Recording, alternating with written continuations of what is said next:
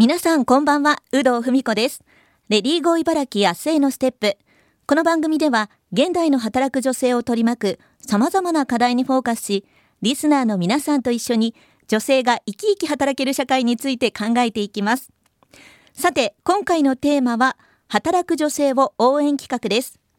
吉本興業所属桜屋創業者の馬場かな子さんに3週にわたりお話を伺っていきます。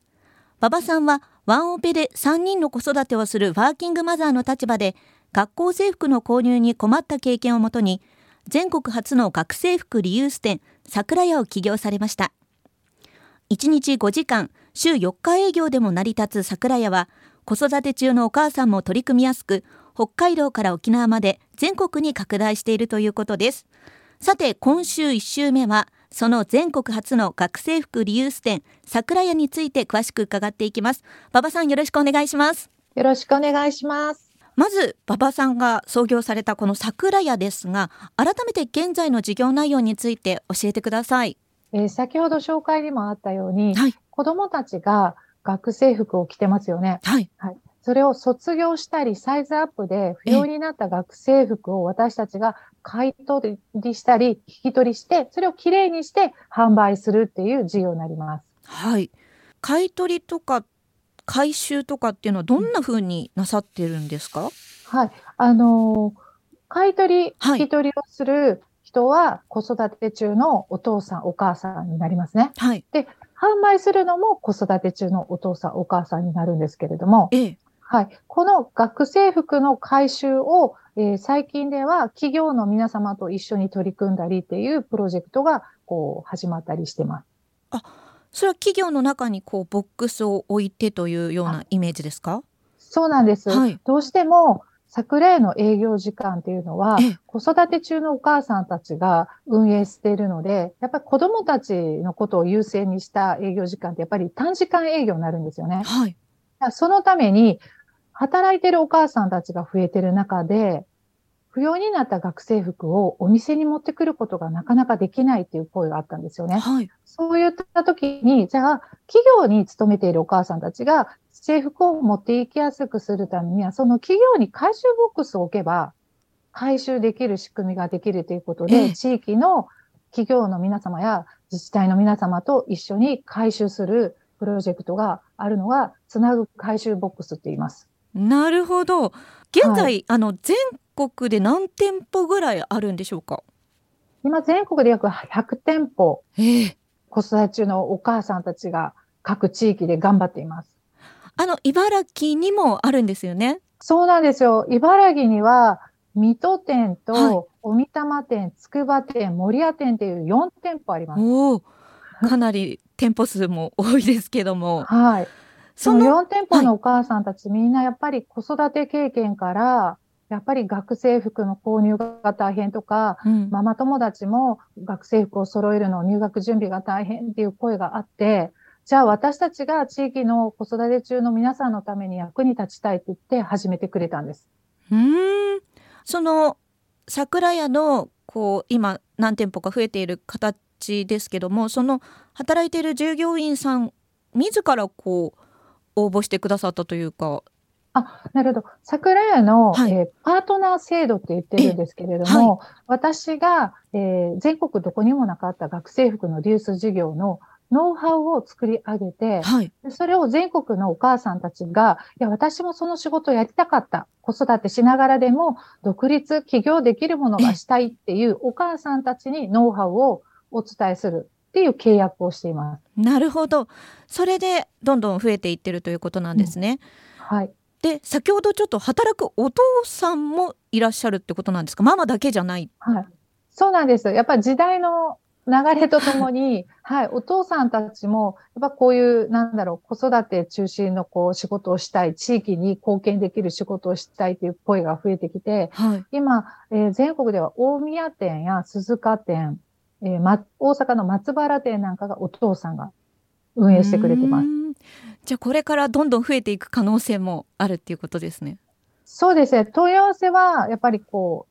う、毎月のように全国から来てるんですね。まあ、ただ、儲けるっていうだけのビジネスじゃなくて、うん、学生服でこう知り合ったお母さん、お父さんたちの困った問題を聞きながらとか、地域の課題を解決するために、私たちは取り組んでいかなければいけないので、まあ、そこも一緒になって活動してくれる人たちと一緒に契約していくっていうことになってます。うん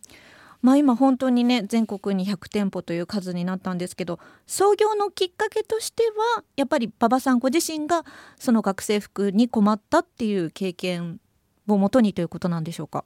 そうなんです。あの、母子家庭で3人の子育てをするっていうだけでも、はい、もう家計が圧迫して大変だったんですね。で、高松市で私はこう生まれ育ってで生活をしてたんですけど、高松市って小学校から制服なんですよ。え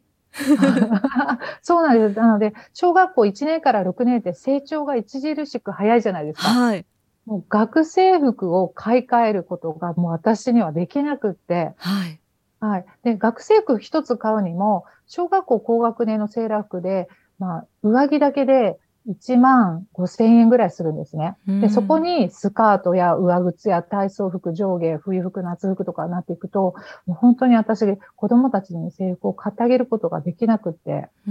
で、その時にリサイクル店を見て回ったんですけど、はい、リサイクル店にあるのは子供たちのフォーマルドレスとかフォーマルスーツはあったんですけど、うんうん、学生服がなかったんですよ。はい、まあ、そこからなんで学生服の中古ってないんだろうって思い始めたんです。ああ、なるほど。ないならば作ってしまえばいいということで。そうなんです。本当最初のきっかけってそんな感じです。ないならば作ってみようっていう。いやでもそれがねあのいろんな方にこう指示を受けて今ね100店舗まで広がったという形だと思うんですけど実際まあ創業されて利用者の方からのこう反応っていうのはいかがですか？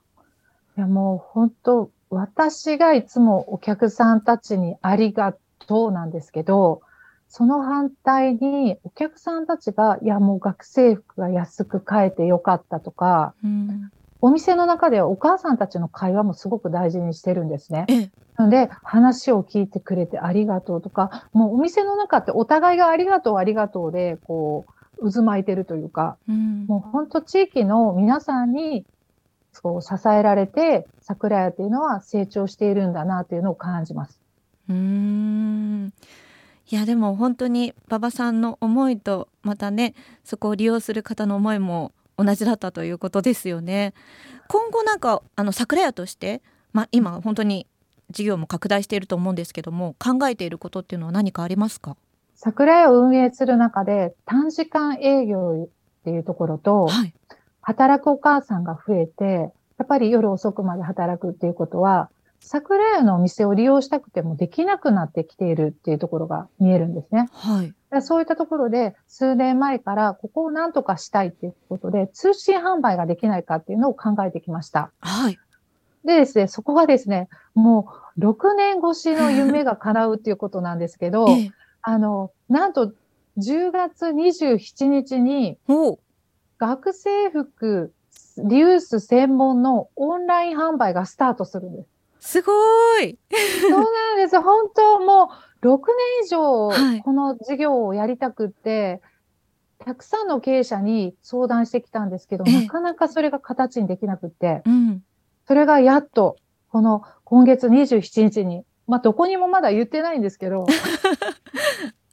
はい、オープンします。やっぱりその学生服の通販サイトってかなりハードルが高かったっていうことですよね。そうなんです。やっぱり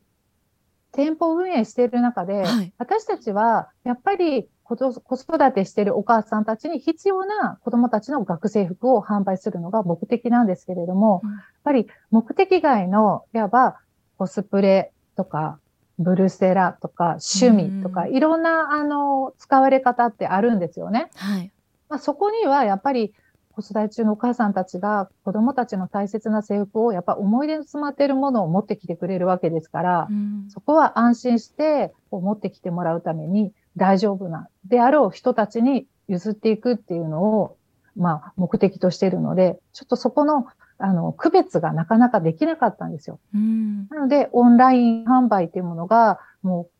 作ることができなくてずっと悩んでました。